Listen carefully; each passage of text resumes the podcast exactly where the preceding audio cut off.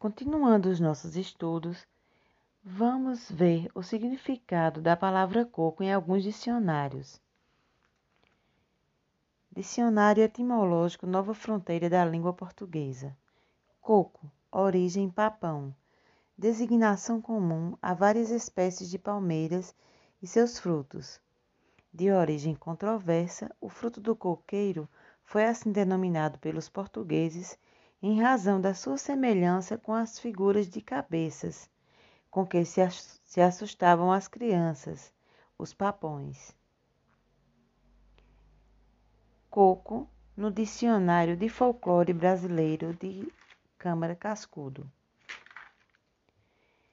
Dança popular nordestina, cantado em coro o refrão que responde aos versos do tirador de coco ou coqueiro, quadras, emboladas, sextilhas e décimas. É canto e dança das praias e do sertão.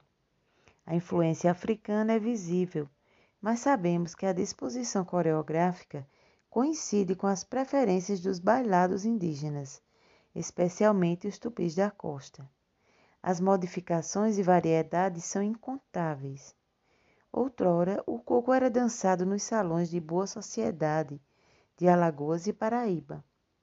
Chamam-no samba, pagode, zambê, bambelô. Na Paraíba e Rio Grande do Norte, o comum é a roda de homens e mulheres com o solista no centro, cantando e fazendo passos figurados até que se despede convidando o substituto com uma umbigada ou vênia, ou mesmo uma simples batida de pé. Os instrumentos são em maioria absoluta de percussão ngono, cuícas, pandeiros e ganzais, e nos bailes mais pobres, simples caixotes que servem de bateria animada. Nunca vi instrumento de corda acompanhando o coco. Tal qualmente Pereira da Costa registrou em Recife, viola e violão. Os instrumentos prediletos são ganzá, pandeiro e bombo. Engono, o bombo afunilado. E os menores chamam de som mais agudo, chamam para a dança e de tamanho reduzido. Oneida Alvarenga, na revista do Arquivo Municipal de São Paulo, informa: embora a coreografia seja em todos a mesma, existe uma variedade enorme de tipos de coco, tomando as designações dos mais diversos elementos, por exemplo, dos instrumentos acompanhantes, coco de ganzá, coco de zambê, da forma do texto poético, coco de décima, coco de oitava, do lugar onde é executado ou a que o texto se refere, coco de usina, coco de praia, do processo poético musical, coco de embolada.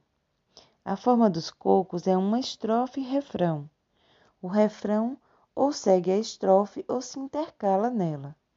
Poeticamente, apenas o refrão é fixo, constituindo-se o caracterizador do coco. Sobre a origem do coco, Vilela crê ter sido dos negros de Palmares, ocupadas em quebrar o coco horas e horas e decorrentemente uma cantiga de trabalho, ritmada pela cadência das pedras partindo dos frutos das pindobas, que são palmeiras. Esses primeiros cantos deixaram rastro, eram os cocos soltos, sem glosas. Ebango, bangaê, caxinguelê, come coco no cocá. A frase quebra coco ou vamos quebrar coco indicaria convite para a tarefa ou para o canto que se tornou dança. Daí, deduzo que o quebra-coco contemporâneo não mais referir-se ao trabalho e unicamente ao baile. E os gritos de excitamento, quebra, dirigir-se-iam inicialmente ao coco e posteriormente ao baile. Um estribilho que meu pai ouviu cantar na Paraíba, Ribeiro do Piancó, mais ou menos em 1875 ou 76, assim dizia: Quebra coco, quebra coco na ladeira do Piá. Quando há coco maduro, só se apanha coco lá.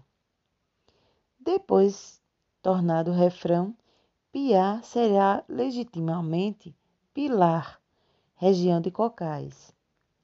Dançar era quebrar coco, e ainda presentemente é a voz de excitamento. Quebra, quebra o coco.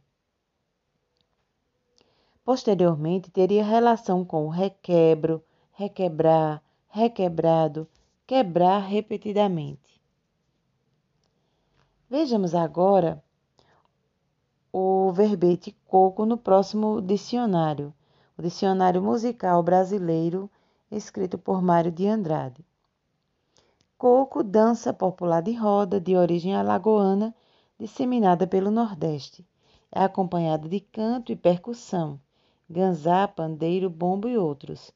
O refrão é cantado em coro, que responde aos versos do tirador de coco ou coqueiro.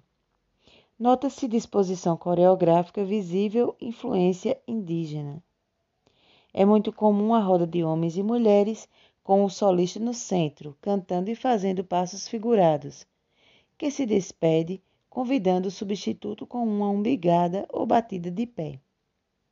Existe uma enorme variedade de cocos, que recebem suas designações pelos seus instrumentos acompanhantes, coco de ganzá, coco de zambê, pela forma do texto poético, coco de décima, de oitava, ou por outros elementos.